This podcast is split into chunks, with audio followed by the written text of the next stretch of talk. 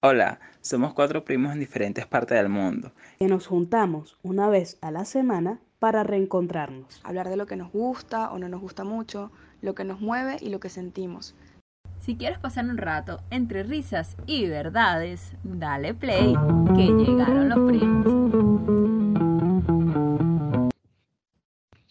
Hola, ¿cómo están? Bienvenidos una semana más a nuestro podcast. Llegaron los primos, súper felices y contentos de estar aquí con ustedes una semana más. Los saluda desde Costa Rica, Natalia. Hola, ¿cómo están? Los saludos desde Perú, Paola.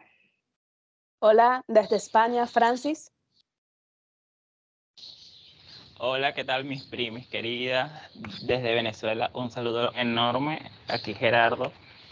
En este podcast de Llegaron los Primos, vamos a estar hablando un poco sobre la sexualidad, ¿no? Y qué más, ya que lo vamos a estrenar en este mes de, del orgullo. ¡Eh! Felices todos por este mes de, de, de identidad sexual, de sexualidad, de de toda vaina, de tontería, mucha putería también. Este, vamos a hablar de, de cómo nos identificamos, de cuál es nuestra preferencia, de todos esos tabús que desde pequeño venimos creciendo diciendo, no, tú, tu género es niño y te tienen que gustar las niñas, o te tienes que identificar como niño, como varón, y las niñas como femenino, y ya estamos en 2022, ya estamos aquí con este espectro de diversidad. Y bueno, dígame qué piensan ustedes, qué sienten ahorita en este mes del orgullo que es para, no solamente para la comunidad LGTB, sino para todos los géneros y expresiones sexuales, amor y toda esa vaina. Amor es amor, pues. Ahorita el eslogan es ese, amor es amor, pues. Amor, es amor. ¿Qué me, qué me cuentan ustedes? Sí, yo quería diferenciar un poquito para como que estemos todos sobre la misma línea para las personas que nos oyen y para nosotros aquí, este, los diferentes tipos como las terminologías que se ven. Por lo menos el sexo, lo, cuando nos referimos a sexo, es de la parte biológica, la parte de nuestros órganos reproductores, nuestros eh, genotipos y fenotipos, eso se refiere a sexo. El género sería más subjetivo. El género se refiere a cómo yo pienso y cómo yo me identifico. Es como subjetivo porque es diferente en cada persona. La identidad de género, como lo dice su, su nombre, es la identidad con la cual las personas se identifican, valga la redundancia, con el género que tienen. O sea, eh, yo puedo ser una mujer que me identifico como mujer o puedo ser una mujer que me identifico como que no tengo ningún género. Y así posibilidades, es un abanico abierto. Y la orientación sexual, como su nombre lo indica, es hacia dónde se orienta nuestro gusto de sexo. Mujer que le gusta una mujer, mujer que le gusta un hombre, mujer que no le gusta nadie. nadie. Entonces, eh, es muy importante, otra terminología que creo que no va como aquí, pero yo me gusta incluirla, es el consentimiento sexual. El consentimiento sexual es la autonomía. La autonomía de decir, yo soy esto, yo, ¿sí me entiendes? Que sea como que algo tuyo, que no sea como impuesto, que no sea como, eh, eso va desde, desde la identidad hasta eh, el acto sexual como tal. O sea, que tengas un consentimiento sexual, que tú quieras estar con alguien que venga de ti y que no sea impuesto por nadie más.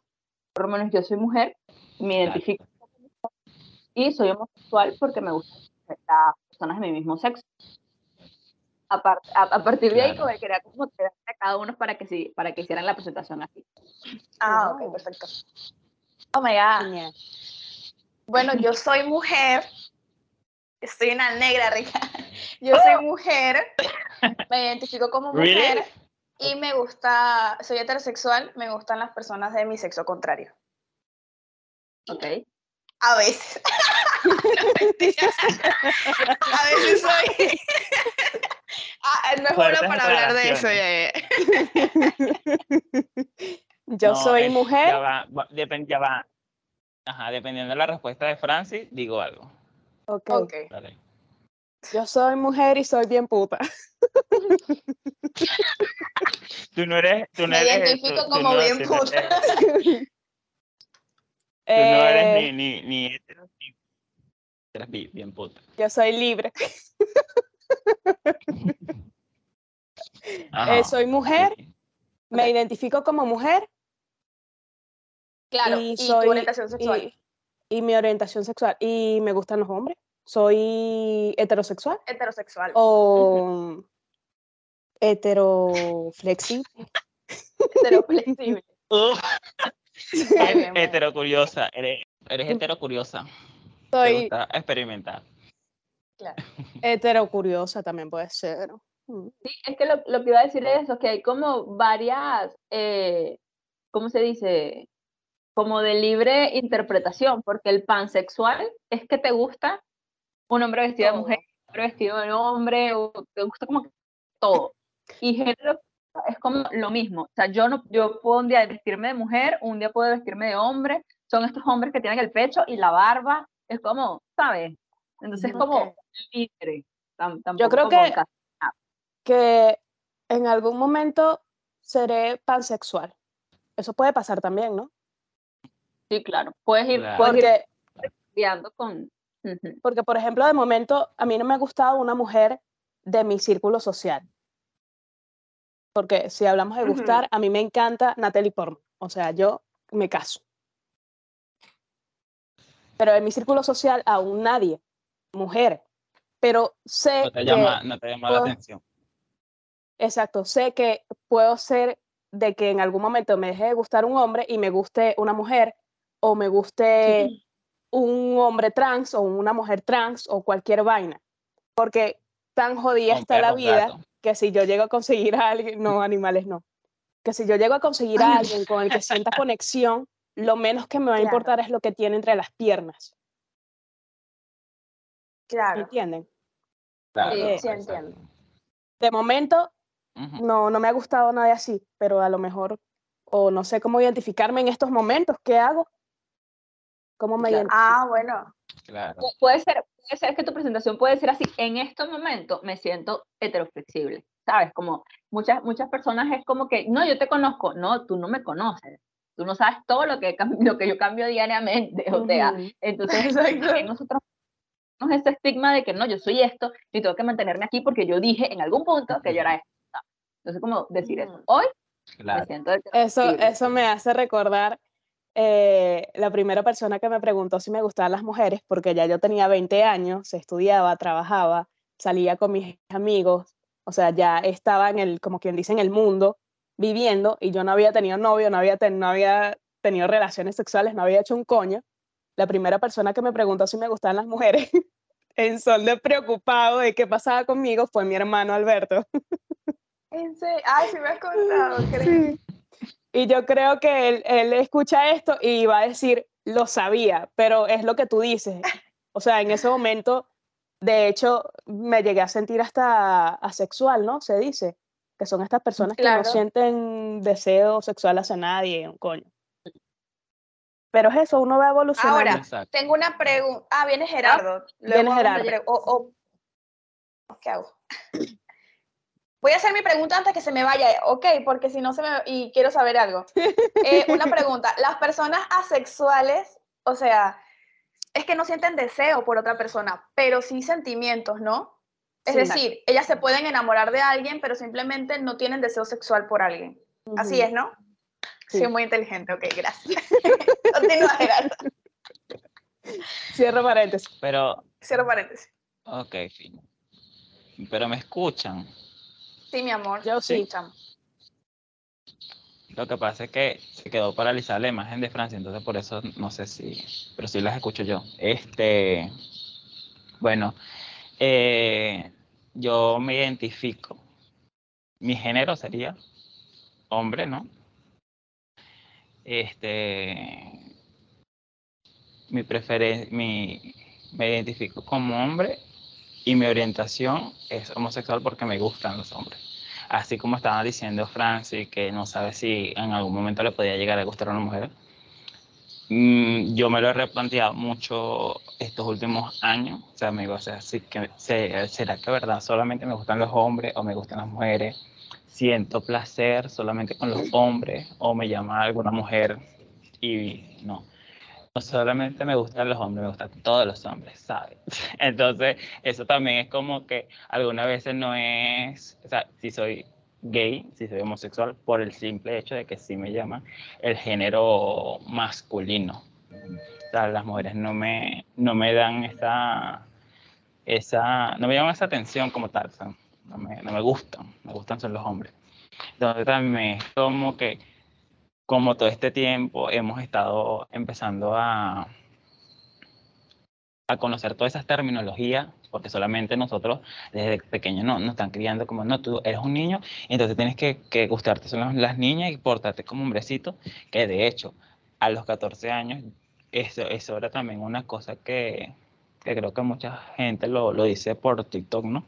Que decía, este, no, Diosito, que no me guste un hombre, que me gusten las mujeres. O sea, uno prácticamente desde pequeño, o sea, yo en particular, desde pequeño he estado como luchando esa, por, ese, por esa atracción a los hombres. O sea, no es que no, por moda, porque siento que hay algunas juventudes, puede ser, tal vez no, que sea como tipo por moda, ¿sabes? Porque, ay, yo soy súper puta, me, me tiro a esta mujer, me tiro a este hombre, pero no, o sea, desde pequeño, desde como de los 14 años, que tuve prácticamente como una pequeña conciencia, sí he estado luchando a, coño, que no me gusta un hombre, que me gusten las mujeres, pero no me gusta, pero comportate más seriecito, ¿sabes? Y ya, ya por eso, ya ahorita a mis 25 años, ya puedo decir, o sea, si soy homosexual como tal, súper orgulloso, sí me gustan los hombres, que de hecho cuando, creo que lo hablamos en un capítulo, cuando yo le dije a mi mamá que me gustaban, que era gay, mi mamá me dijo, pero no te quieres volver mujer, ¿sabes? O sea, no te quieres, no quieres ser mujer, yo no, o sea, yo me siento como hombre, aunque sea muy pato y toda la, la cosa, pero es que a mí me gustan, allá. Y yo, y yo, y yo soy testigo de que Gerardo, Gerardo siempre ha, ha, se ha determinado en ese punto, pues, o sea, yo soy hombre, solamente que me gustan los hombres, pero no quiere decir que yo sea una mujer, yo sé que soy hombre y me gusta como soy. Entonces, creo que esa, ese punto sí lo tienes bien claro. Sí, pues. claro. Desde siempre. Sí, o sea, dijiste, es por- dijiste algo es que, que también que- es muy importante, de que puede ser pato, o sea, puede ser afeminado, puede ser así, todo escarchas y mariposas, pero eres hombre, o sea, exacto. tú es, ¿eso qué es, Nati? Eso es identidad de género. Sí, identidad de género. Ok. Identidad. Identidad. Que una A cosa la es la actitud, siempre le que- preguntamos a Nati. Claro, pero ¿no? qué que bonito, qué bonito lo- que, que, que uno se pueda la replantar eso. ¿verdad? Sin miedo, o sea, a mí me gusta esto, ¿qué me gusta a mí? ¿Por qué me gusta? Eso es muy lindo. Es- es- Porque Y habrá también- gente, yo, porque habrá gente que, que, que fueron criados a, a- a no pensar, a no razonar, a no preguntarse, a- es que, que como dijo Gerardo, eh, naciste niño, eres niño, te gustan las niñas. Y naciste niña, eres niña y Y te listo. gustan los niños. O sea, y ya, ahí se quedó todo. Y digo que y, y- y lucha y lucha contra esa, o sea, ya sea una, eh, una un hombre o una mujer, lucha contra ese sentimiento de que no me puede gustar más nada que lo que me dice la sociedad, que me tiene que gustar un, porque soy un hombre, me tiene que gustar una mujer, juro, ¿sabes?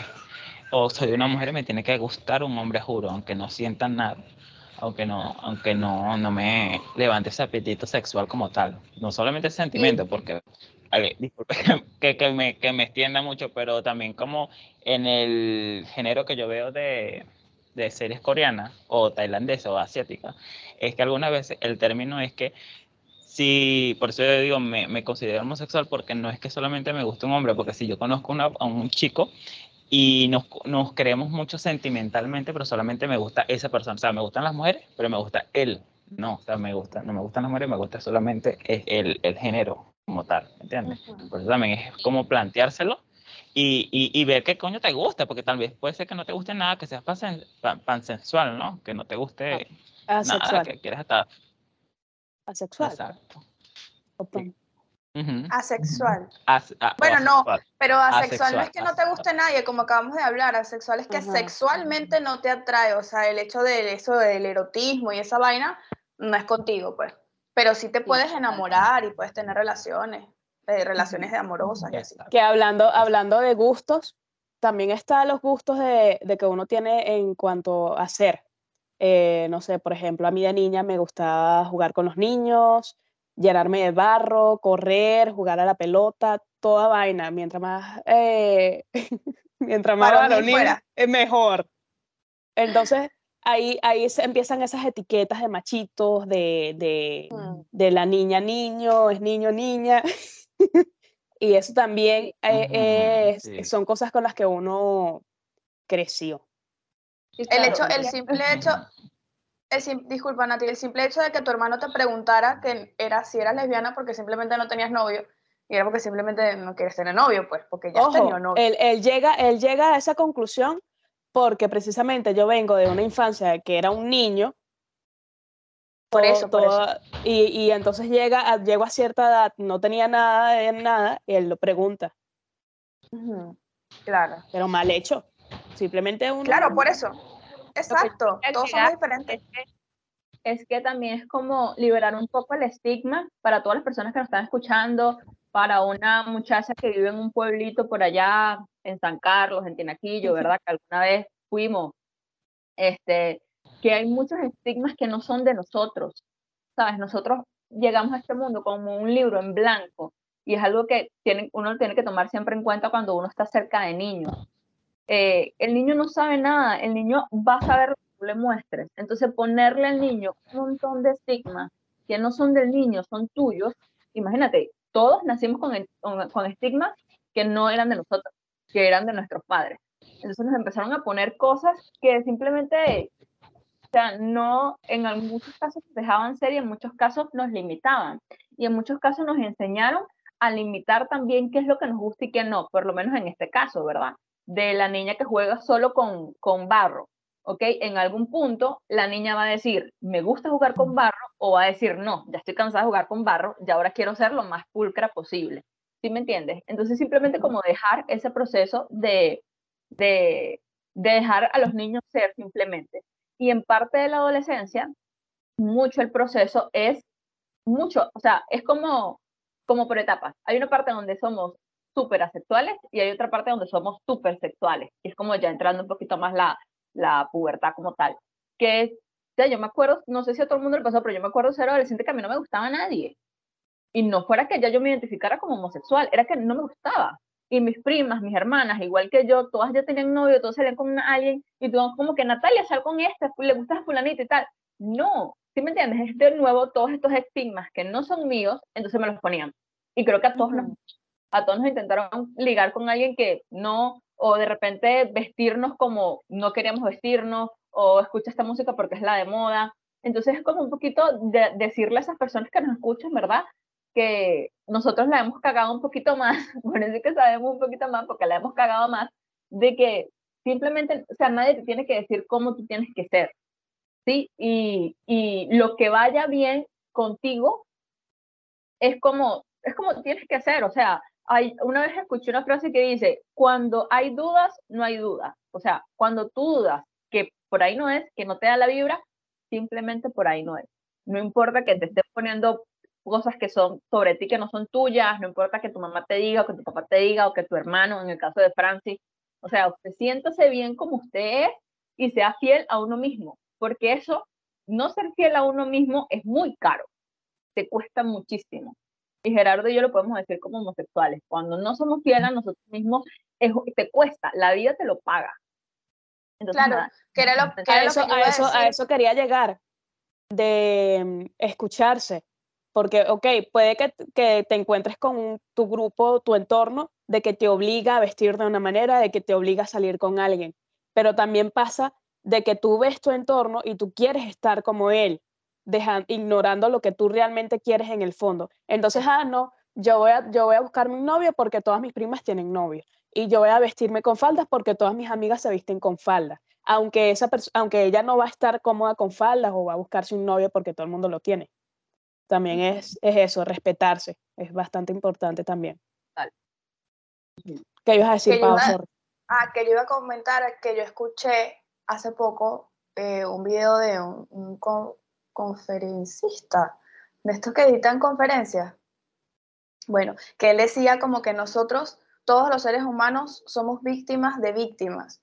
Y es más o menos lo que está hablando Nati, que nuestros padres son víctimas de sus padres, sus padres son víctimas de sus padres, porque todos llevan una cadena de cosas que les enseñaron en casa, cómo debe ser la vida, cómo debes comportarte siendo mujer o hombre, no sé qué, no sé qué. Entonces, eh, hay, muchas, hay muchas personas o muchas eh, ocasiones en nuestra vida hemos culpado a nuestros padres porque mi papá quiso que yo me pusiera a chancletas, por ejemplo. Yo siempre me ha encantado estar descalza. Mi papá era un pedo con la chancleta. Entonces, yo culpaba a mi papá por eso, pero hay otras personas que culpan a sus padres o que han culpado a sus padres y aún no se perdonan eso, pero en realidad en el fondo no es tu papá, es, es lo que conlleva tu papá en los hombros de, de, sus, de tus abuelos, de sus bisabuelos y toda esa herencia que nos han dejado de pensamientos a nosotros que no son.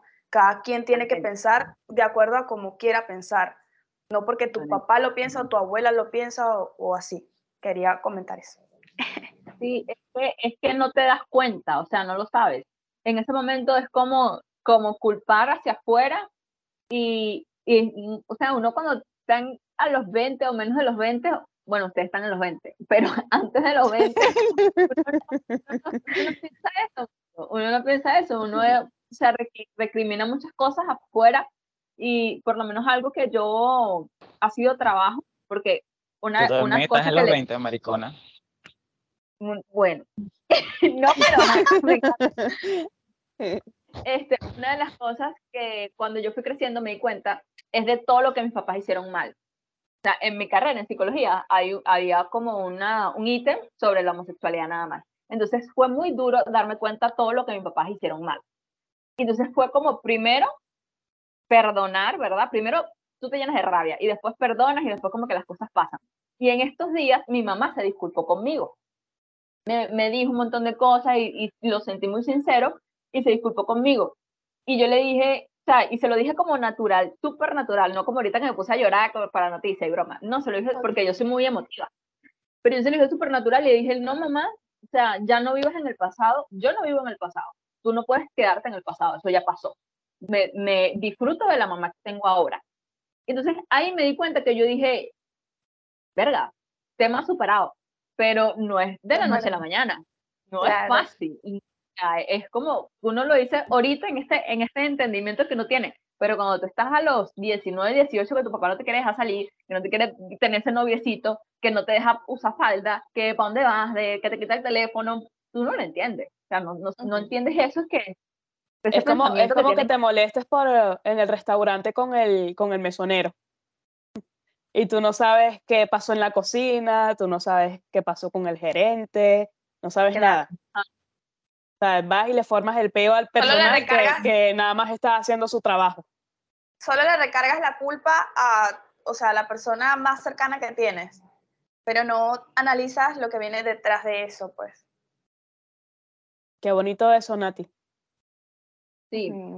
Sí, una de las cosas, una de las cosas que también les quería preguntar era eh, ¿cómo criarían a un hijo con cualquier tipo de, digamos, preferencia sexual que no sea la normativa? O sea, que primero, ¿cómo se lo imaginan? ¿O cómo, cómo reaccionarían? O, Gerardo P, yo te compro la pintura de uñas, de una.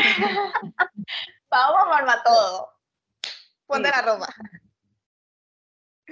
Este, yo justamente yo iba, justo, justamente yo quería comentar eso con respecto a tu pregunta, que era que yo, yo siento mucha esperanza en el futuro, porque yo sé que los, los niños del futuro van a ser nuestros hijos. Y yo sé la, que en, en, en estas dos generaciones que estamos compartiendo en esta videollamada, hay un nuevo pensar, que es básicamente lo que estamos hablando ahorita, que todos casi que estamos de acuerdo en que hay que dejar a las personas ser. Entonces yo tengo mucha esperanza porque yo sé que los niños del futuro van a ser un poco o, quizás mucho más felices de lo que fuimos nosotros de niños. ¿Por qué? Por todos esos estigmas van a estar para el perro. O sea, como que no voy, a, que no voy a decirle a mi hija o a mi hijo cómo deba vestirse, cómo deba actuar, qué color tiene que gustarle, con qué juguetes tiene que jugar y ese tipo de cosas, porque mi hijo va a preferir hacer lo que él le dé la gana y dentro del respeto a él y a los demás, lo tengo que dejar ser. Entonces ese va a ser un niño feliz en el futuro. Y así como yo, los hijos de ustedes. Entonces es como que hay más esperanza pues en el futuro, es lo que yo que siento. De hecho, ya es algo que se está viendo. Que hay escuelas donde no separan a los niños por sexo, los baños son, Los baños, claro. son compartidos, los nombres también. Sí, los padres buscan nombres más unisex, no le ponen tanto como. María y José, buscan nombres más unisex. Gerardo, ¿cómo Aunque bueno, esa gente que puso, que puso a una hija, María José, estaba no joda, en, Marico, En el ese señor futuro. vivía, ese señor vivía en el año 2035. Cállate la boca. oh Jesús María, no joda, No jodas, che. Nada, Marica, no futurista. había pensado en eso, qué loco. totalmente, totalmente. Gerardo, cuéntanos, ¿cómo sería tu hijo? ¿O cómo te verías en esa situación? Papá, ajá. Bueno, serían los hijos, porque Gerardo quiere este, trillizo. Trillizo, Yo yo no sé cómo va a ser trillizo. Gerardo. Este es un tema fuerte de los hijos, un tema muy, muy fuerte. Porque yo todavía estoy, ¿sabes? Aquí todavía estamos como, he visto que algunas veces a los niños le dicen como que no, no juegues con muñecas porque eso es de niñas, ¿sabes? Y todavía tener, yo en lo particular, tengo como esa mentalidad, ¿sabes? Eh, ¿Cómo criaría a mi hijo o a mis hijos? Como él quisiera. O sea, le daría mucho amor, principalmente. Le lo pondría como a elegir, ¿sabes? Ah, ¿quieres una muñeca? Toma tu muñeca. Ah, ¿quieres un carrito? Toma tu carrito, ¿sabes? No, obviamente que sí, todavía como criándome a mí mismo para quitarme esa pequeña broma de que no, un carrito porque si es niño, tiene que ser niño, ¿sabes? Porque también es fuerte, aunque ya estemos en el 2022, después que vengamos al 2030, le estén creciendo los niños, todavía va, va a seguir existiendo esa putrefacción de personas que quieran humillar a, la persona por ser lo que es, por ser homosexual principalmente, ¿no? Y tú como persona no quieres que, que tu hijo sufra lo que tú sufriste en, en, en la escuela, en la vaina, que hay que lo llamen. Entonces sí lo, lo criaría con mucho amor, ¿no? Siempre súper protegido. Y que vaya creciendo y que vaya eligiendo en su camino, pues, ah, que te gustan las niñas, fino, que te gustan los niños, fino, que no te gusta nada, también. Pero, y también que se identifique como él quiera, ¿sabes? Pero en, en particular, yo todavía me estoy como criando y preparándome para esa, para esa etapa, porque no va a ser solamente mis hijos, porque quién sabe, este, aparte de, la- de los hijos, sí, es, es el tema de tener hijos me lo he cuestionado mucho, pero obviamente que con sus bebés también como, ay no, eh, eh, es niño, fino, que quiere hacer lo que quiere hacer el, el ahijado, lo que quiere hacer el sobrino, ¿sabes? Claro. Pero va a ser muy fuerte, o sea, yo todavía, yo todavía me estoy como criando para esa etapa de, de los niños, ¿sabes? Porque todavía tengo esos tabús, esa mentalidad como, vamos a decir, no sé si machista o tóxica, pero, o sea, en realidad yo lo pensaba y dije, coño, que si yo llegara a tener un niño, primero que esté sana, ¿no? Pero que no, y, y si sale, y si, y si sale gay, todo pues se va a, a cuestionar todo lo que yo me cuestioné, le van a decir lo que le, me dijeron a mí en la escuela, se burlarán de él, ¿sabes? Todo eso. Entonces es como muy fuerte en ese sentido de, de todavía me estoy como preparando para esa siguiente etapa. No solamente Pero, mis hijos, sino Gerardo. los, los de ustedes, mis sobrinos, mi todo. Claro. Pero el, el- el primer paso ya lo diste, que es aceptar que todavía no estás preparado y en las cosas que tienes que trabajar, eso es lo más importante, o sea, vas por un buen camino y aparte de eso tienes temor, obviamente amas, vas a amar, a- no, ah, estás amando a los hijos que todavía no tienes, imagínate, tienes temor a que ellos sufran como cualquier padre, pues. Y eso es lo principal, de ahí uno va, la gente va aprendiendo en el camino, Claro. poco a poco. Totalmente, yo iba a decir eso. No, en ciertos círculos y por lo menos en los círculos donde yo me muevo es gente que está muy abierta a hablar de temas. Mientras más uno esté en círculos cerrados, no, aquí solamente se habla de abogacía, o aquí solamente se habla del cambio climático, o aquí solamente se habla de eh, comer carne. Mientras más uno esté en esos grupos cerrados, menos tu visión del mundo se puede ampliar. Entonces, el grupo donde yo estoy ahorita, gracias a Dios tengo la fortuna, porque es una fortuna, que es un grupo muy variado. y me doy cuenta lo que dice Gerardo, que hay falta mucho por aprender. Hay mucha gente xenofóbica, muy- mucha gente homofóbica. eh, y, y de verdad, uno de repente está en un grupo donde todo el mundo es súper, este, pride, ¿verdad? Súper así, pero no, hay mucha gente que todavía le cuesta. Mucha gente, yo familiar, amigos, compañeros de trabajo, lo que sea, lo que tú quieras, que le cuesta el tema. Entonces, de verdad es trabajo, de verdad es como, verga, yo me, yo me pongo a pensar y de- desde, desde, desde mi momento de concepción, ¿sabes? Al yo decirle a Claro. mi familia, decirle, mira, voy a estar embarazada. ¿Cómo? ¿Cómo vas a estar embarazada si no te gustan los hombres? ¿Sabes? Hasta eso, hasta Mm, ese punto. Qué es como, fuerte. eso es trabajo, eso es, quizás no me lo digan, pero lo piensan. Y, y ahí está de respetar el límite de que no te estoy pidiendo tu opinión, ¿sabes? Compárteme solo lo bueno. lo quiero arrecho. compartir contigo porque me importas y quiero que lo sepas y ya. Pero es tus comentarios, Sí, Sí, es trabajo, o sea, de, de eso Sí. es trabajo. Es como, claro. eh. Eh, eh, es prácticamente a porque la sexualidad abarca muchas cosas, ¿no? O sea, de todo, de, de primero a tu persona, después a, a, a, a ti, si quieres este, criar a otro ser.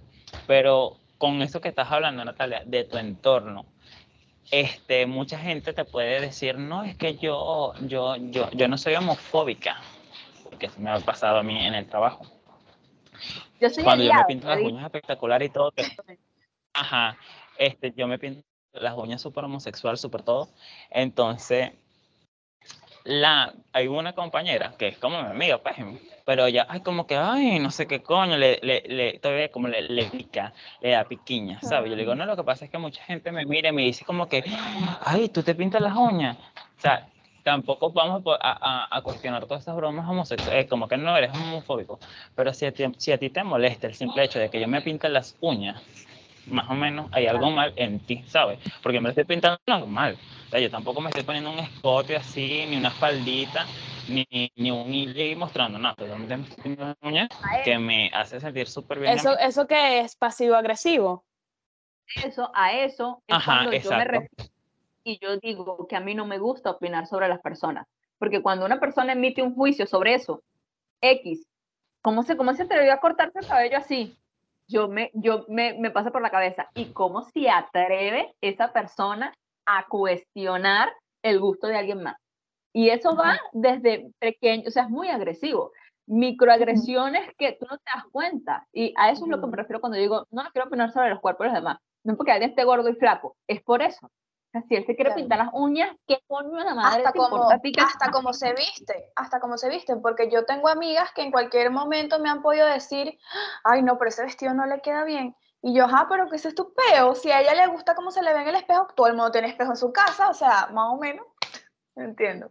No, que ese color y- no y le a- favorece, no te favorece a tu vista, pero a la de ella a lo mejor le favorece ese color. Y adicional a, y adicional a eso, siempre se van a recibir eh, comentarios tanto positivos como negativos. O sea, por ejemplo, a Gerardo, esa tipa le puede decir, ay, pero ¿cómo te puedes pintar las uñas? Y otro por allá, marico, qué estilo, no joda, píntatela de un lindo". arco iris. Sí. Mira, yo me acuerdo, mi papi Bad Bunny, yo me acuerdo que le hacen una entrevista y él tiene las uñas pintadas porque él se pinta las uñas. Y él le, le preguntan por qué se, desde cuándo se estaba, empezó a pintar las uñas, como queriéndole decir, o sea, más o menos desde cuándo eres bisexual, algo así, o desde cuándo eres eh, gay. Y él, su respuesta fue brutal, porque su respuesta fue como que, ¿cómo me vas a preguntar eso? O sea, no me acuerdo cuándo me empecé a pintar las uñas. Yo lo que sé es que un día mi novia, una novia me las pintó, me gustó y ahora me las pinto. ¿Cuál es el problema? Eso es como que me preguntes a qué edad me empecé a usar chores o, sandalias de este estilo. O sea, simplemente me pinto las uñas. Marico, su respuesta fue brutal, ¿me entiendes? Porque la- la periodista quería tumbarlo con el hecho de decir que es gay o que es de algún equipo, no sé, una vaina así estúpida, y él le respondió muy caballerosamente y me encantó eso. O sea, ¿cuál es la cosa de que me pinte las uñas? Y aparte, si lo soy, ¿cuál es el problema? O sea, ¿por qué tienes que criticar eso de alguien? Es muy feo, Sí, es horrible. total. Totalmente es así.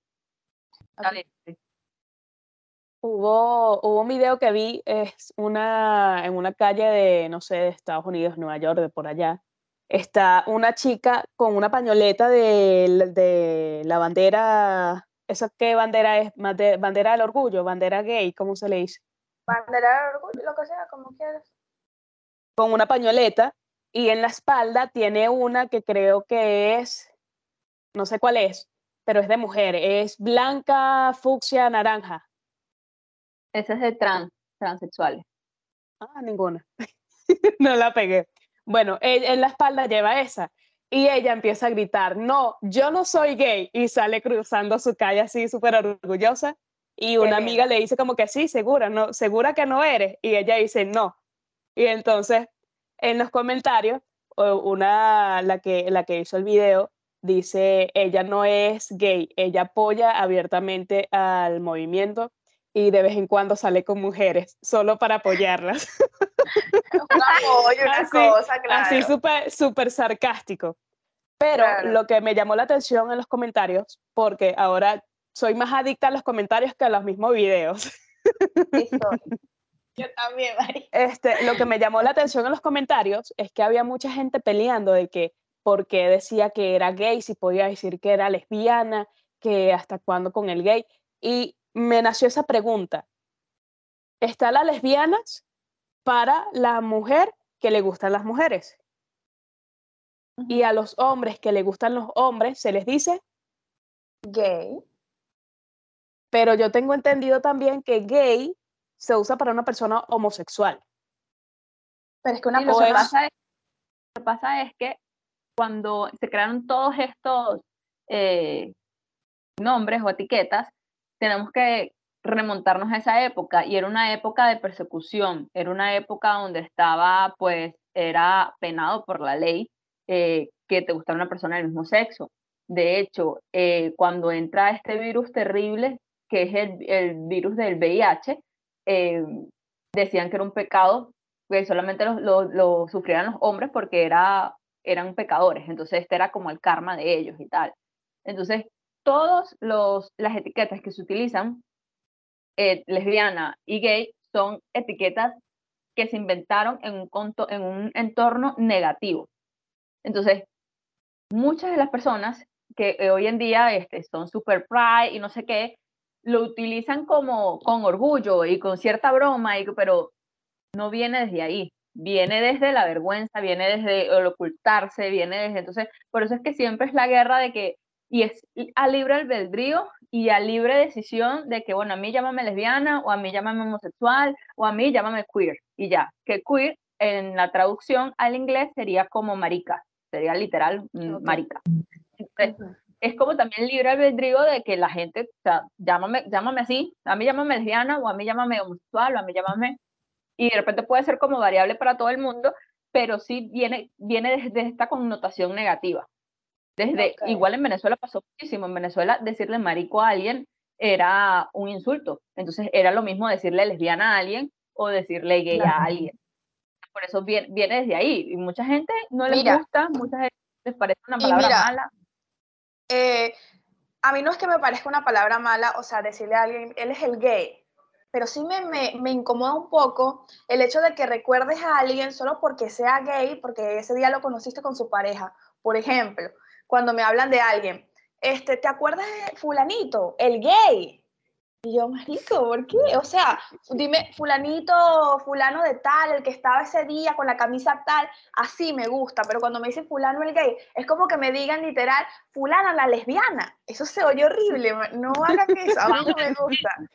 La negra, ella, es como La así, negra. esto, Exacto. es como, es como, Es sí, como que, en- ah, bueno, como que me digan también, ¿te acuerdas fulanita la puta? Sí, porque se estaba besando, o sea, no puedes decir eso, pues. No puedes definir a una persona por su orientación sexual. No, porque ella es una persona, o sea, le gustan los hombres, sí, pero es una persona, tiene nombre. Eso. Pero ahí, ahí es donde uno debe cambiar el juego. ¿Te acuerdas del tal tipo, el gay? Claro. ¿Cuál? El no sé Sí, qué yo lo he Ah, y le, entonces le buscas la otra vuelta. Ah, el que hizo la parrilla. O sea, había Hasta otra, se había otra referencia. ajá, exacto, hasta que se estresan y te dicen, Claro. coño, tal persona. Ah, ya, ok, listo, ya sé que. el nombre, No, claro, es así, Es decir, es así. Totalmente. Entonces, si a alguien le dicen gay, puede ser que le guste un hombre que le gusten los hombres o una mujer que le gusten las mujeres. Que le gustan las mujeres. Sí. Tampoco, tampoco está como, como Claro, porque- delimitado a no dile gay a los hombres. Tampoco.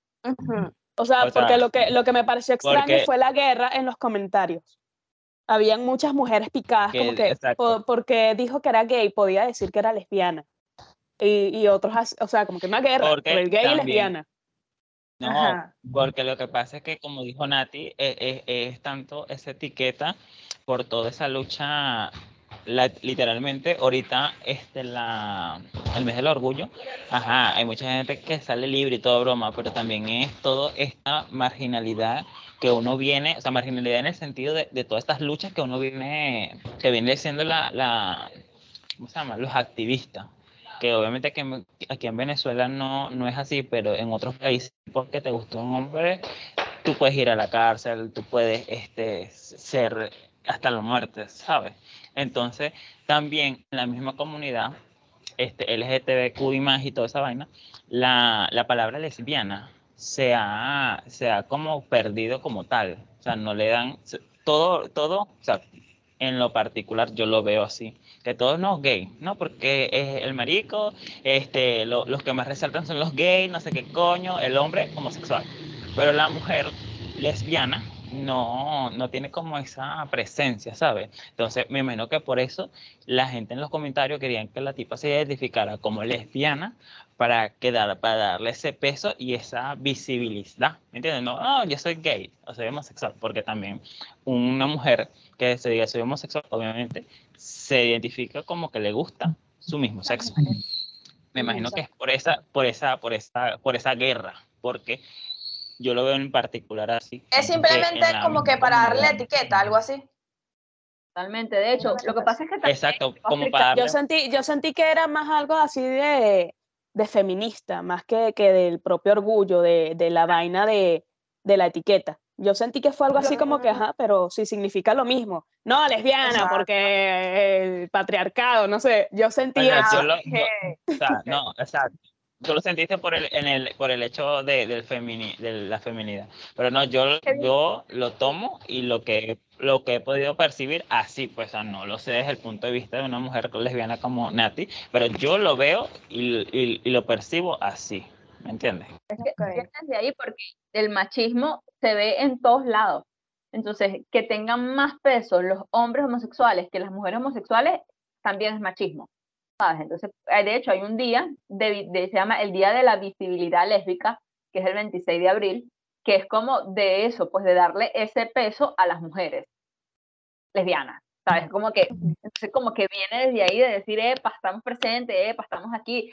De verdad que todo, todo cuando se vuelve muy limitativo, lo que estaba diciendo antes, se daña. Y estas pasiones y estas vainas de que así, golpes de pecho y tal, o sea, eso no es sano. Y sé que hay mucha gente súper eh, pride y súper eh, activista, y es un trabajo muy fuerte ser activista de lo que tú quieras, del aborto, de la homosexualidad, de lo que sea, es un trabajo muy fuerte, pero es un, tra- un trabajo también que es como, es demasiado apasionado, es demasiado como que tiene que ser lo que yo diga, no sé qué, y así. Y se, pod- Que y en se realidad los extremos nunca son sanos. Y se podría decir que es muy, impos- ¿cómo se podría decir? Impositivo.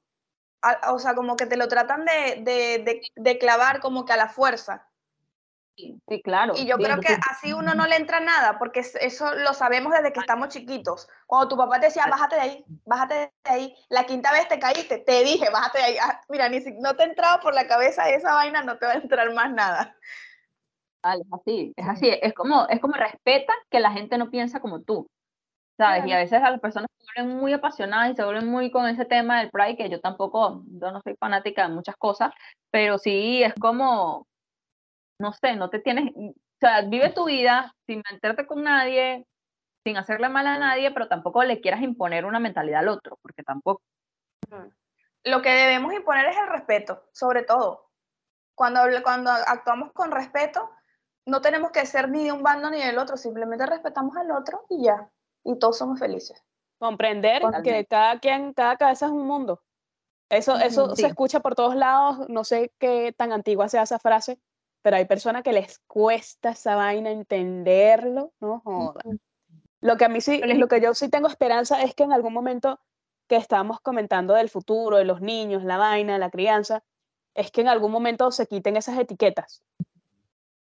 Sí. De que el- los hijos no tengan que confesarle a sus padres que son homosexuales o bisexuales o transexuales o lo que sea, sino Simplemente que, lleguen a la casa con el natural, novio o la novia. que- exactamente. ¿Sabes?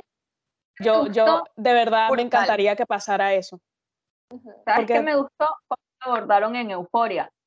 Cuando la mamá le pregunta a Ru por Jules y le dice, llévatelo con calma, cuida tu corazón, no sé qué. Marica no le está diciendo nada.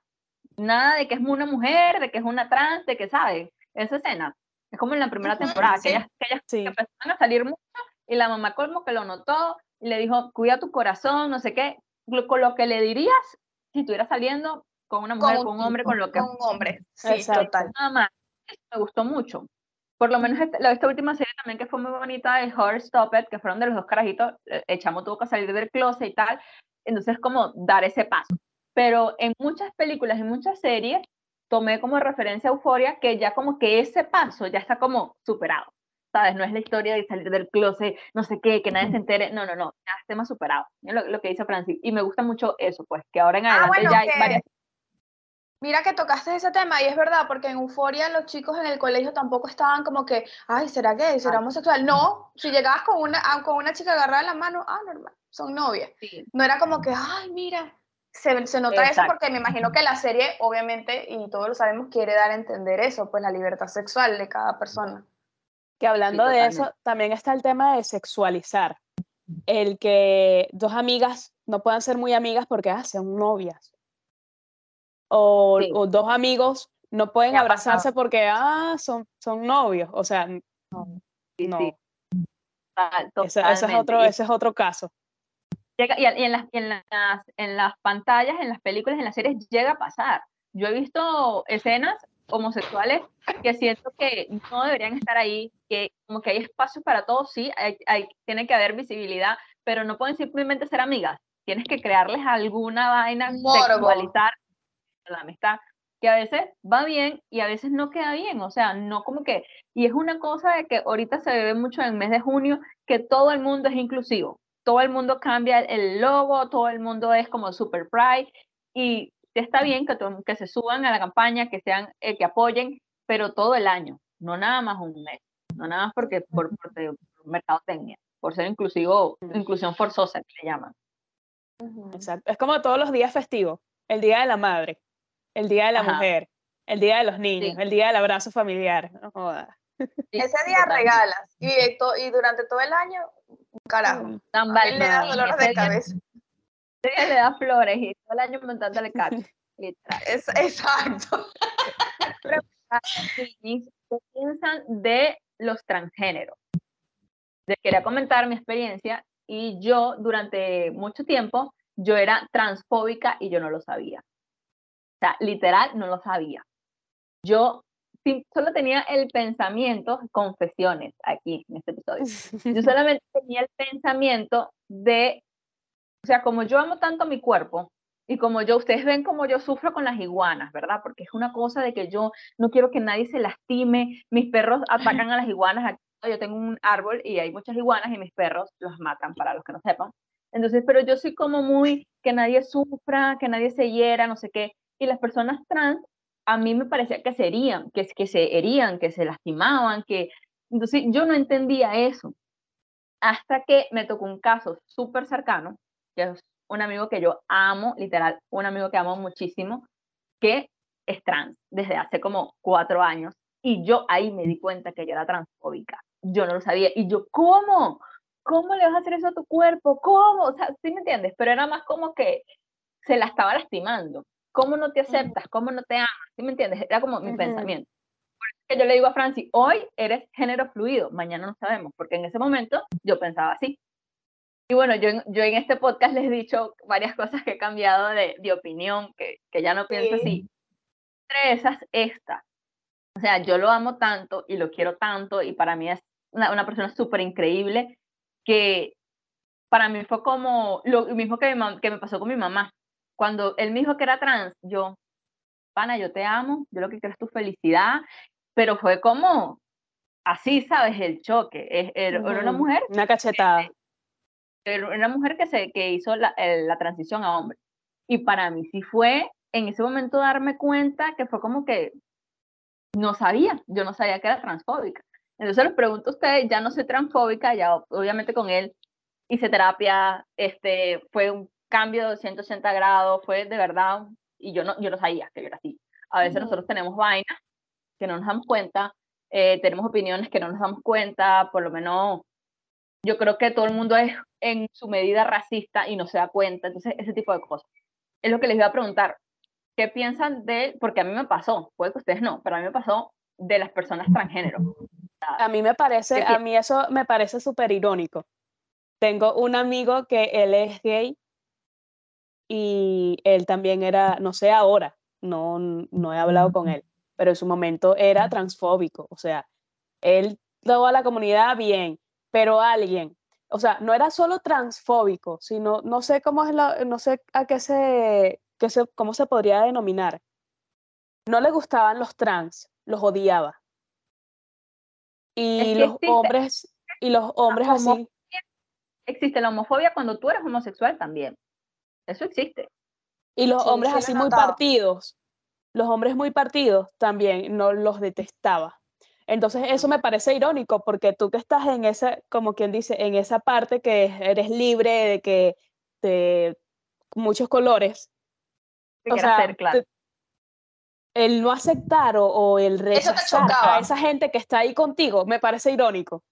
Claro, claro, claro, sí te entiendo. Por ejem- en mi caso, Sí. bueno, eso es hablando de, de ese amigo que, que tengo, pero en mi caso yo no los trato bien, me parecen buenas personas. Bueno, por ejemplo, está este Manzanero, ¿es que se llama? Ah, claro. Ese creo Él que fue el primero que conocí. Sara se llama ella. Sara. Sara Michelle, claro.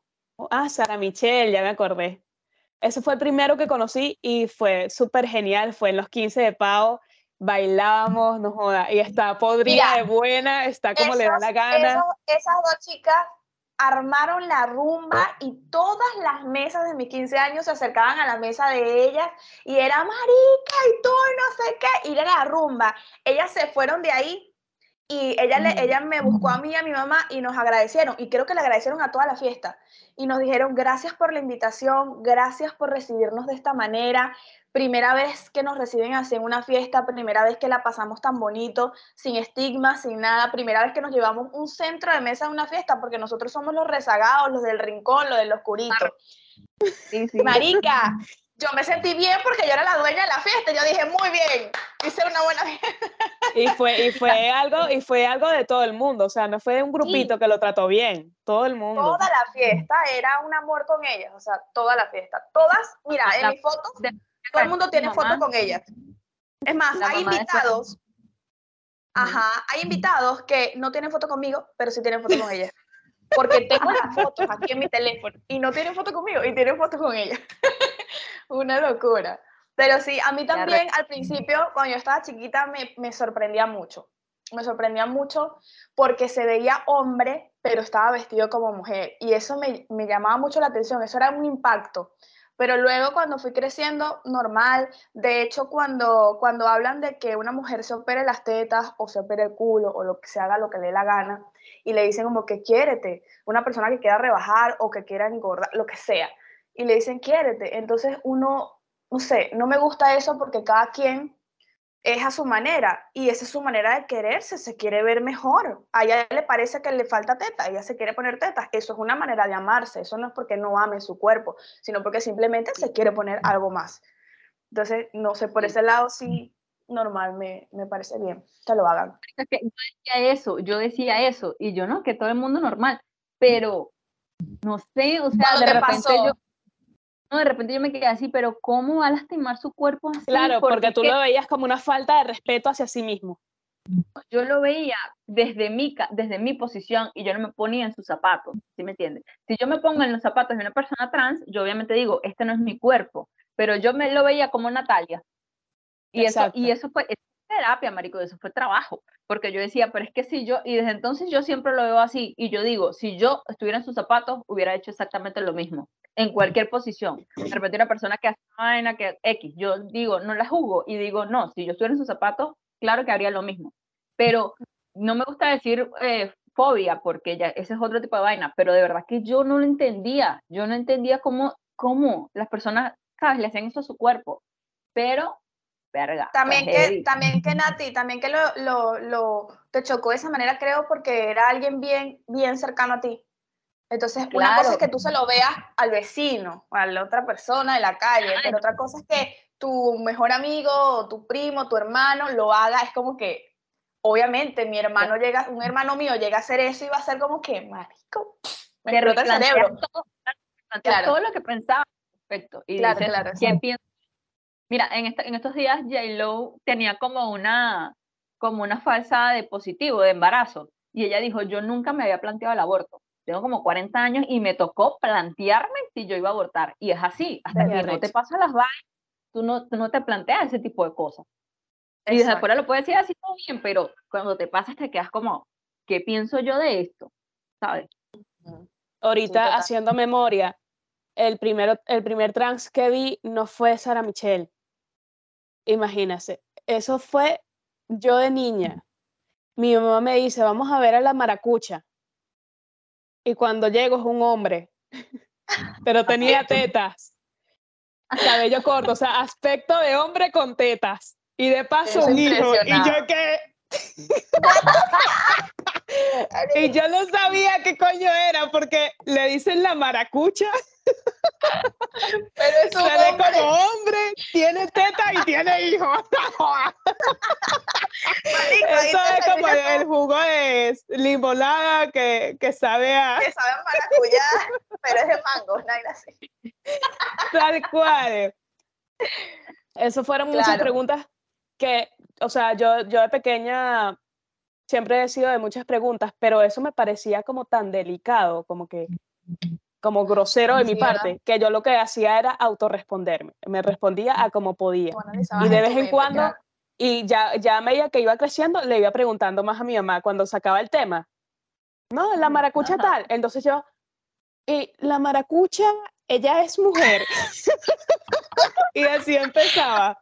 Mira, pero- muy, muy cuchi, muy cuchi, Francis, porque te pusiste seguro que en la misma posición que le dijiste a tu mamá y la maracucha con la cabecita hacia arriba. Porque, y de paso, eh, me acuerdo que ya hubo, hubo una época en la que ya sí te- era, que Tendría 10, 11 años. Y ya estaba como que en más confianza al momento de hablar. Mi mamá me muestra una foto mía pequeñita con el hijo de la maracucha. Y ahí yo aproveché a retomar el tema. y entonces ahí mi mamá me explicó, él- ella tuvo su, ella, él, él, él, él, ¿no? Siendo Ella. él, estuvo con un hombre. Ya va, esto no me lo esperaba. Él siendo él, o sea, la maracucha, con su aspecto varonil, siendo machito, estuvo Ah. con un hombre Ok. ok. y ahí quedó embarazada. O sea, no sé si fueron encuentros eh, recurrentes o qué coño, pero quedó embarazada el tipo. ok. Ah, pero ella era Y una él- mujer. Yo pensé que ella era- él era un hombre que se convirtió en mujer. Espérate. ¿Esta vaina qué es esto? ¿Qué es esto? Es una mujer. es- sea ella, a ver, voy a, voy a usar los pronombres. Es ella, de nacimiento. Ah, ok. Con el tiempo, eh, su aspecto es él. Él, ok. ok, Siempre, siempre, tuvo, siempre tuvo sus tetas y su vagina. Pero de aspecto era un, era un tipo, era un tipo con tetas. Ok, Ok. ya entiendo. Yo pensé que era lo contrario. Yo pensé que era un hombre Ajá. trans, porque pensé que hablaba Exacto. como hombre. Exacto. También, esa, vaina, también. esa vaina era un hombre. Y yo Ya no- sé, nunca ya entendí por qué le decían la pero maracucha. Tenían claro, que decirle el maracucho. Nosotros biológicamente, nosotros pensamos que biológicamente era un hombre que se convirtió Ah, en no, no, mujer. no, no. Ajá, que se Ajá, puesto que se había teta. puesto teta. No, no, no. Ah, Aclaré todas las dudas. La vaina es el, el pronombre que le decían la maracucha, le dieron decir el maracucho. Exacto. Pero no, nunca juzgué ni nada. En realidad yo soy así de que tú me puedes contar cualquier vaina y, y, me, y en vez de, de sorprenderme, me va a integrar. In- Intrigar, intrigar, intrigar. a querer saber Mira, más. que, que, que eh, yo no sabía, yo pensaba que los transgéneros y los transexuales eran lo mismo. Pero Ah, leyendo sobre el tema yo busqué y decía que los transexuales son los que transforman su cuerpo en- mediante operaciones, ¿no? Y los transgéneros lo hacen de manera hormonal, o sea, los transexuales siguen teniendo características de su cuerpo pasado, o sea, de su biológicamente de su cuerpo, y los transgéneros no, porque con el tema de las hormonas cambian su aspecto, el cabello le crece, no sé qué, se ponen más finitos, si es en caso de ser hombres, y así. ¿Estoy en lo correcto? Sí, Porque es que yo, yo creo que eso es un proceso de por vida, yo creo que eso no, o sea, mucha gente dice, no, estoy haciendo la transición, como que si se fuera a acabar, no, yo creo que esa transición toda la vida, toda la vida vas a tener que estar con, en esa tomando hormonas, no sé qué, Y en el caso de la maracucha, Eh, que creo que era Maracucha. transgénero. No, sí, creo que era transgénero, porque si tú dices que su voz era de hombre, pero ella había sido mujer, entonces era transgénero porque tomaba hormonas para hacerse hombre. Ah, no sé. Vale, Gerardo, vienes tú. Pero no, no sé qué sé que yo le la broma. ¿Qué, qué, qué, qué quiere que yo.? ¿Cuál fue la pregunta Ah, que, que, hizo que Nati? Preguntó de qué opinábamos de los transexuales, ¿no? Ok, sí. Bueno, creo que al igual que Natalia, sí. O sea, prácticamente uno dice, no, es como, no, sí, este, respeto tu, tu broma, pero no comparto eso, ¿sabes? Pero creo que en esto, en este tiempo, como yo te digo, o sea, estoy, estoy aprendiendo, estoy aprendiendo. Y creo que sí había sido así tipo transfóbico, ¿no? Porque sí me daba como que, no sé, me daba como cosa algunas veces ver a, a la, a, lo- a los hombres haciendo la transición. Pero después entendí que como era un proceso de, de, de cada persona, que obviamente no, no es que están, no que te están metiendo eso en la cabeza, o sea que tú por, tú por o sea, es como mayormente lo hacen, o sea, tú por ser gay tienes que hacer la transición, no, es de cada persona y, y empecé a respetar esa, esa decisión de, de ellos, porque o sea, seguía muchas personas que hablaban de ese tema y no sé por qué, pero prácticamente así como dice Nati, pues, o sea, era, no me gustaba, no me gustaba el tema, no lo entendía, no me, me cerraba a, a esa a esa explicación. Ay, no, no, o sea, esa vaina no, no. O sea, es como que digas, ajá, como el amigo de Francis, que no, uno, uno está en la comunidad, sí, pero e- esa, esa parte no me gusta, o esa cosa no la acepto. Después que empecé a ver toda la transición, todo lo que tienen que hacer, todo el proceso psicológico que tienen que, que llevar para poder aceptarse, ¿no? Ya sea que, que si se sientan, que nazcan con un cuerpo de hombre, pero se sientan mujer o mujer, que quieran ser una mujer de verdad. No como alguna vez uno que dice, no, porque uno es perra, que no sé qué coño, pero uno no quiere cambiar su, sus facciones por de una mujer, ¿no? Pero sí, creo que sí he sido, creo que sí he sido en parte transfóbico, por eso, porque me da como que, ay, no me gustaba tanto. Pero ya el último año sí he empezado a averiguar, a comprender y a entender esa, esa situación de, de, de cada persona, porque es, cada- es, es como no solamente por, por, por ser transexual, sino por tú ser, es como, hay, este, los heterosexuales no tienen que aceptar ser heterosexuales, claro que sí tienes que ser, aceptarte, porque puede ser que venga una persona y te, y te ponga esa duda, o sea, ¿será que así me gusta? ¿Será que soy bisexual? No, o sea, es que cada persona tiene que empezar a entenderse y aceptarse. Más, más las personas trans, porque imagínate, es un cambio radical. es- eh, eh, ya tienes que, algunos que tienen, tienen que tomar hormonas, o tienen que hacerse las operaciones, o sea, es muy arrecho, o sea, es, eh, es, un, es un aceptarse a sí mismo aún más. ¿Me entiendes? O sea, eso es lo que yo pienso. Y otra cosa. alguien que aquí. tome esa Estoy decisión, todo oscuro. Una vez bien. que inicie, ya no hay marcha atrás. O sí, o puede decir, no, Es esta vaina es muy es arrecha, yo vuelvo a como estaba. Lo pueden hacer. Dependiendo, dependiendo si. de- dependiendo si está tomando hormonas. Si está tomando hormonas. eh, eh, ese proceso hormonal e- es, muy fuerte. O sea, te cambia, te empieza a cambiar el cuerpo radicalmente. Pienso yo que Claro, si ya lo me puedes, si lo puedes parar. Si lo puedes parar, pero igualito ya, ya empezó el cambio, pues. Ya estás Hay cambios que son irreversibles. Por ejemplo, un hombre se quita el pene o se haga su, su reasignación de sexo. Esa vaina es irreversible. ¿Cómo te la quitas? Lo menos, por lo menos si hay, si hay una, una, una mujer trans y ella se pone eh, pechos, como se los pone, se los puede quitar, porque ahí no hay glándula eh, mamaria. Pero en el caso de la mujer que se quita el pecho y se después se lo ponga, o sea, hay, hay cosas que no se puede, Claro. que, que de verdad no está atrás. Pero yo creo que con las hormonas y eso, yo creo que vuelve toda la normalidad después de años o de tiempo que dure sin tomártela. Por lo menos yo sé que cuando te pones la hormona, por lo menos en caso de los hombres trans, la testosterona te la tienes que poner todos los meses, durante el resto de tu vida. Imagínate, si es algo que te tienes que poner todos los meses y de repente te la dejas de, de poner, en algún se punto el efecto se va a acabar. Exacto, en algún punto el efecto se va a acabar. Pero si se la ponen todos los meses, todo durante toda su vida, es algo fijo. Yo creo, de y, les y por eso les pregunto, que el, la, la transexualidad es el siguiente escalón. Ok, ya la homosexualidad está aceptada, ya está entendida, ya la gente como que la acepta, pero la transexualidad, por lo que hemos estado hablando, yo creo que es el siguiente escalón.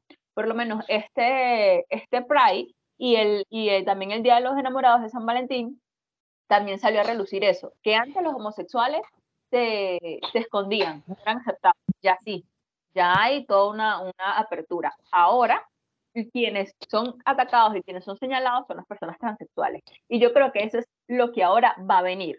¿Sí me entiendes? O sea, ya la homosexualidad se aceptó, ya lo entendemos. ya lo- yo creo que ahora lo Exacto. que viene, el siguiente escalón, es los transexuales. O sea, es como Sí, aceptarlos porque también. de ya hecho- Porque de hecho los transexuales, su DNI, su cédula es sus, por ejemplo, si tú eres hombre y te cambias a mujer, su cédula sigue siendo de hombre. Y en muchas cosas no los dejan entrar porque le dicen, tú no eres esta persona que está aquí, tú no puedes pasar.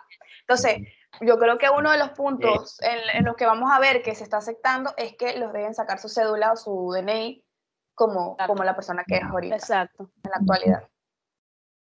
Que, Es muy, ahorita fuerte eso es lo que está. eso- con eso de que, de que les había preguntado, me acordé que hace tiempo vi un video en el que un chico empieza a tomar las hormonas, que quería ser mujer y esa vaina, él cuenta que fue muy arrecho y dejó de tomarlo. Me acordé de eso. Pero yo me refería era a Sí, una persona que, que se opera Sí, claro, hay, hay cosas y que son y si está el caso de las hormonas y las dejan de tomar o la testosterona, ¿hay alguna consecuencia de eso? Claro. Sí, sí, sí. Me imagino Marico, que sí hay efectos secundarios. Y arrecho. claro. Y de paso Ah, que esa, es, como, es como tú dices, es como una persona diabética. Ajá. y esa vaina es costosa, me imagino. Sí, Bueno, por la menos vida con eso. esa vaina. Lugares donde el seguro te cubre eh, para personas trans. Por lo menos en Argentina, lo sé porque el amigo del que les hablo, muy querido, está en Argentina y el seguro le cubrió la cirugía de masculinización de pecho y él no pagó nada por eso. Y ahí Brutal. también puedes hacer tu cambio de DNI cuando ya estás registrado en el seguro, cuando ya tienes todo un papeleo, tú puedes hacer el cambio de DNI de, de transgénero como tú quieres. Argentina de verdad que está súper en pro de los Avanzadísimo. Qué Bueno, brutal. realidad Argentina Pero tú siempre, sabes, siempre se ha hecho miren, escuchar. Sí, en realidad sí. Claro. Pero que, que, que les iba a comentar algo sobre eso del, del, del DNI y todo ese, todo ese mierdero. Eh, yo vi un video sobre una chica trans, pero claro, esa mujer, esa mujer se metió fue en la boca del lobo. La, la, la muchacha estaba viajando nada más y nada menos para Rusia, marica. No sé qué No coño hacer en. Rusia. ustedes. Nada más y nada menos para Rusia. Entonces, ella, ella ya estaba toda espectacular, una, una tipa, una tipa arrechísima, bella, con su pelo lacio, sus tetas, su vaina, pulcra la coña madre. Y estaba contando un video, estaba, era como, ¿sabes? TikTok es un huevo, ok, segunda parte, segunda parte. Ve, Ay, cuento solo un maldito video. Joder. Entonces, la, la caraja, la caraja cuenta que cuando ella va a entrar a- al aeropuerto de, o sea, cuando ella llega, creo que a Rusia, una vaina así, uno de esos países que son burdos homofóbicos, le dicen que no puede pasar, la meten al cuartico, los policías le empiezan a revisar, llaman a una policía, a un- una policía femenina, obviamente si digo policía, obviamente que es femenino, o sea, a, la mujer para que la revise. Porque en el escáner, obviamente que ella, ella sí tenía sus senos, pero ella, su parte íntima, ella, ella dijo, no, me hicieron fue como el, ella le cortaron fue el, el pene. Eh, Ella dice la palabra técnica ahí. Entonces, cuando le preguntan, porque en su pasaporte decía femenino, no sé qué coño, le dicen, ah, pero tú, tú qué, le- los mismos policías le preguntan, ah, pero tú qué eres, tú qué, qué. No, esa mujer sí, pero aquí dice, tienes el rasgo, baja, le, le, le obligaron a bajarse el pantalón y la pantaleta todo, o sea, que mostrara su, su, su parte. Y ella estaba muy, muy indignada. Y como, y como tenía esa, como tenía solamente, no tenía como la vaginoplastia, sino solamente se había cortado el, el, el miembro. Este, después ella dijo, ella contando en el video, dijo, un minuto después de que eh, la, la policía me vio, le dijo a todo, empezó a hacer, se empezó a decir por la radio que no, no era, no era una mujer, era un hombre, era un hombre. Todos los policías rusos. Ay, qué horrible, hecho, no. pobrecita. Pobrecita, de verdad, qué pena. que de hecho, que de hecho la le, le dijeron que no podía entrar al país. Pero ni siquiera era porque no, este, porque dice, no, lo, la, la, la justificación que le dijeron era no, porque tus papeles no coinciden contigo, porque tú eres hombre. Y aquí dice que este es un documento de una mujer. Y la tuvieron que regresar, o sea, no la dejaron entrar al país, ella se tuvo que regresar. ¿En, en qué país? Sí, Es Yo creo arrecho. que como- es como todo. Por, ejemplo, en tu- en tu país, en- en- exacto, en tu, en tu país, por ejemplo, en Argentina, te aceptan y todo, tienes tu DNI como eres una mujer hecha y derecha, pero la vaina es otros países que tengan esa política, en otros países que Sí, claro. esa, esa, Tienes esa, que cambiar todo- esa vaina. todos los papeles. Tienes que cambiar todos los papeles y también tiene que haber como una, una, creo que investigación antes de qué países aceptan, no sé, tu, tu identidad como persona trans, porque eres una persona trans. Por lo menos Tamara, Venezuela fue el primer país en Latinoamérica que tuvo una diputada transgénero, que fue Tamara. Y ella siempre tenía problemas porque ella cada vez que iba a hacer, a legislar, pues como tal, en el, en el Tribunal Supremo de Justicia, ella mostraba su cédula venezolana y ahí era un hombre. Y ella decía, yo soy Tamara y tal. Y en Venezuela no está esa ley donde se puede cambiar. Y desde el 2015 ella es diputada de, de bueno, ya no es verdad la Asamblea Nacional, ya es otra asamblea. Pero eh, ella no podía, cada vez, cada vez que entraba era un problema porque ella mostraba la cédula y en la cédula era un hombre. Y ella era, era una mujer trans. Entonces también es como, también creo que como que la, le toca eso, ¿verdad? ¿Cuáles son las legislaciones de cada país cuando va a viajar una persona trans? Por eso es que yo digo que eso es como el próximo, claro, eso es como lo eh, Totalmente. sí, esa, ese, es el, ese, ese es el siguiente escalón y la siguiente lucha de, de, de, de la comunidad, porque ajá, todo, como todo, todos aceptan que a los hombres y mujeres, ajá, los, la- los homosexuales, pero ahorita viene todo ese pedo por esa vaina, que también cada país tiene sus reglas y todas sus vainas diferentes, pero es arrecho. Yo también dije, yo, esa mujer, ¿para qué se fue para allá, para Rusia? No se pudo ir para otro lado, ah, no, para Rusia, o para un país de esos mamagüevos Casi que que son para un país árabe, no joda. Bueno, hemos llegado al final del episodio. Vamos con la pregunta random. Esperamos que les haya gustado este tema de sexualidad. Déjenos en los comentarios qué parte les gustó más, cómo te identificas, em, qué aportarías para este tema. Y eh, la pregunta random del día de hoy la vamos a hacer un poquito dinámica. Se me ocurrió algo bien divertido. Es una pregunta como un juego. El juego se llama Coger, Cazar o Matar. Y eh, lo vamos a basar a- a- con, con respecto a este tema que hemos hablado hoy de sexualidad. lo vamos a basar en la serie que a todos nos encanta y que todos hemos visto en esta videollamada y esperamos que tú que nos estás viendo lo hayas visto también, que es Euforia. Porque bueno, es una serie que nos ha complementado, que nos ha llenado, que nos ha nutrido, que nos encanta y que es muy inclusiva. Entonces, coger, cazar o matar. Entre a quién te coges, a quién casas, con quién te casas y a quién matas. Entre Ru, Fesco y Lexi. ¿Quién es Lexi? Piensa, piensa. Marica, Lexi. Lexi es La de la Lexi obra. Lexi, la de la obra. Pero podemos hacer una de hombres y una de mujeres. ¿Quién, quién coño? Ya va, ¿quién Es que me, ¿Quién me gustó, este, me gustó Lexi? este equipo. ¿Por qué? ¿Por qué me gustó este equipo? Porque incluía dos mujeres y un hombre. Eh, no sabía qué hombre incluir, pero entonces puse este que de cierta manera lo amamos y de cierta manera también lo odiamos. Pero este, lo puse así los tres porque la de la obra es una caraja que nos explotó la cabeza en la última temporada y es brutal. Al principio era una cualquiera. Claro. X. y Ru, obviamente amamos a Ru. ¿Qué van a hacer con Ru? No lo sé. Ustedes piensen. Ok, Ok. ¿puedo empezar yo? Acá, empezó. Y Ruth es una carajita de 16 años, drogadicta, que no ha superado la muerte de su papá. Marihuana. Entonces, este es un veto. O sea, a- alejemos a la de la obra. Este es un veto. Exacto, exacto. Vesgo es un dealer marico de pesos pesados. El carajo es contrabandista, el carajo es un malandro. Fesco es un malandro. ¿Sabes? ¿Cómo? Cuéntame más. O sea, pero, pero, pero, lo puedo matar los tres, dice Natalia.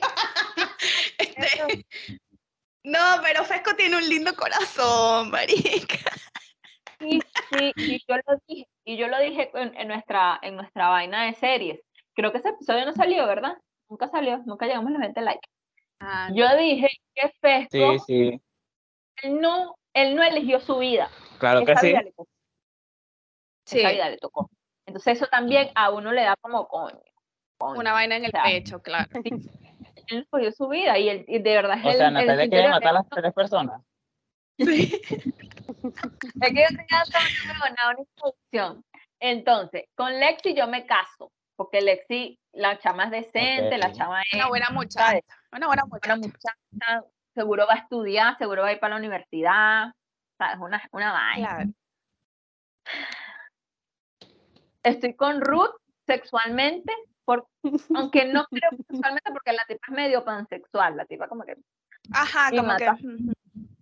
Marica, pobrecito Fesco. Rick Yo Fesco. creo.